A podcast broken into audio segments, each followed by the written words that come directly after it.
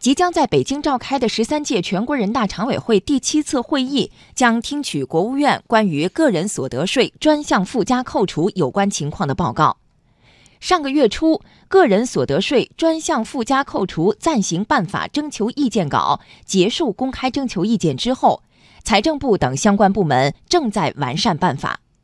此前九月份的国务院常务会议明确。专项附加扣除范围和标准公开征求意见后，依法于明年一月一号起实施。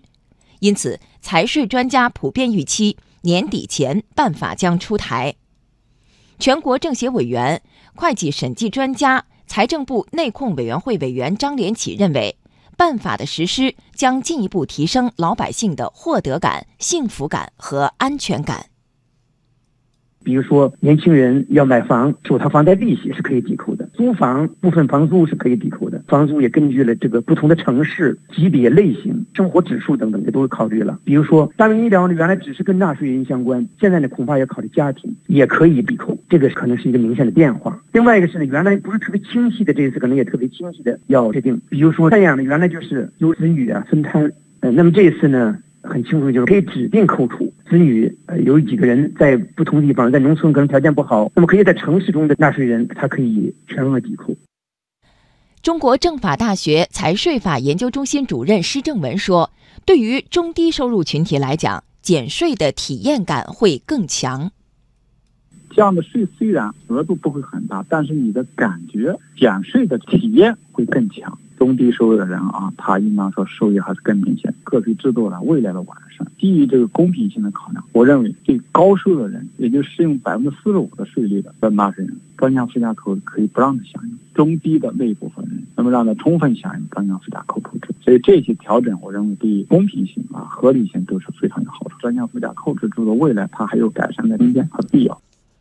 在征求意见期间，不少业内人士表达了对细化相关条款的期待。比如，住房贷款利息专项附加扣除条款中，首套住房贷款的概念要更加明确，包括首套住房贷款是认房还是认贷，不同城市首套房贷款如何定义等。中国政法大学财税法研究中心主任施正文提出，不能仅通过首套房贷利率来判断是否是首套房，银行和政府部门在首套房贷利率上判定价值取向上有差异。易居研究院智库中心研究总监严跃进说：“以银行来审核是否是首套房仍有意义，因为这涉及到银行的贷款，银行自然有主动性去审核此类贷款是否符合首套的标准。首套房界定与具体的楼市调控政策也相关。如果首套界定更加宽松，对于购房者的减税或抵扣是有积极的作用的。”财政部副部长程立华此前公开表示。围绕征求意见中社会公众对扣除范围、标准、征收管理等方面提出的具体意见，将更好地研究完善办法，让广大人民群众切实享受到改革的红利。